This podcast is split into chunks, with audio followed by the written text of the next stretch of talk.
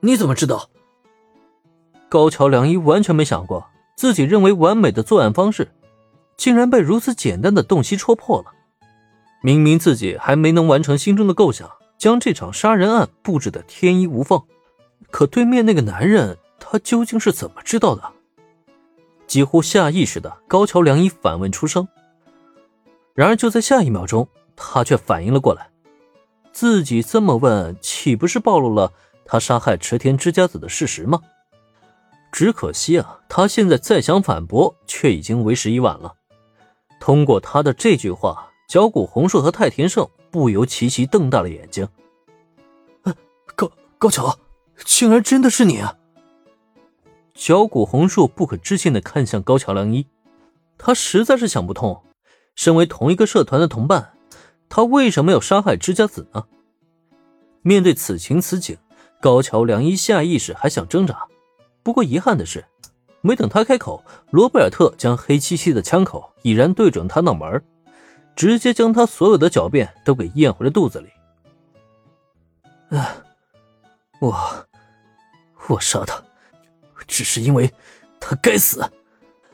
高桥良一杀死知家子的理由，就如原剧情中那般，是知家子抄袭了高桥良一的好友墩子的作品，一举成名，获奖走红。最终导致了墩子的自杀。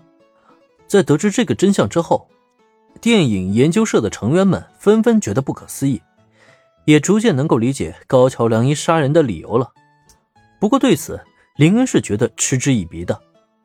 毕竟，如果高桥良一只是单纯复仇的话，那么在原剧情中被小兰偶然间发现破绽的他，就不可能数次想要置小兰于死地了。同时，能够施行如此残忍的杀人手段，不也是更证明了对方心中隐藏着一只魔鬼吗？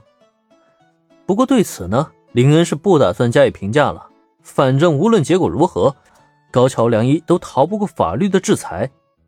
所谓因果循环，报应不爽，接下来他也该为自己的行为付出代价了。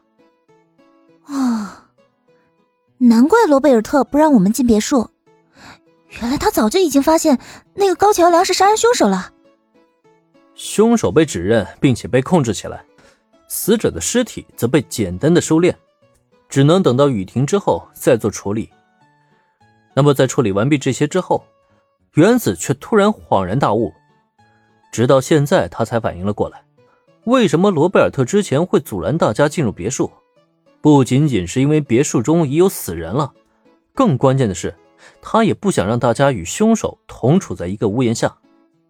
不过，原子的后知后觉却让脚果红树和太田胜这两个大男人满脑袋黑线，因为他们从未听过罗贝尔特的阻拦，不仅与知家子的尸体待在一个屋檐下，甚至还跟高桥良一这个杀人凶手一起有说有笑的。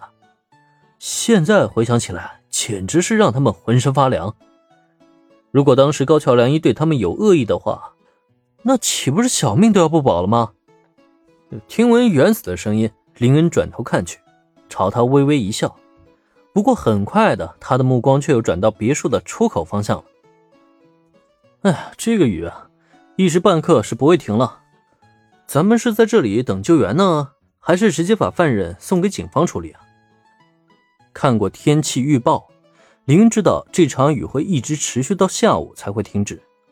可即使雨停了，等到救援到达，修好吊桥，再做好笔录，处理好各项事宜，今天这一天的时间都会被浪费过去。在这种情况下，他就很有必要征求一下所有人的意见了，是留还是走，就让大家决断一下，然后少数服从多数。当然是赶紧离开啊！我早就已经不想继续待在这里了。听闻林恩的询问。原子几乎不假思索，下意识便站起身来。他可不想跟一具尸体同处在一个屋檐下，这会让他产生心理阴影的，好吧？呃，可是外面吊桥已经被高桥破坏了，我们就算想走也走不了啊！毕竟我们不像林恩桑那么强。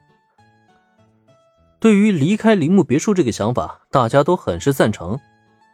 可问题是。阻拦在大家面前的山涧，却仿佛一道天堑一样，让人根本就无法跨越。经过刚才短暂相处，林恩已经与角谷红树和太田胜简单认识了。也正因如此，角谷红树此刻才无奈的看向林恩，表示自己只是一个普通人，可不像林恩那样拥有超人般的身体素质。不过对此，林恩却表现的相当淡定。嗨，没关系啊，你们做不到，我帮你们不就可以了吗？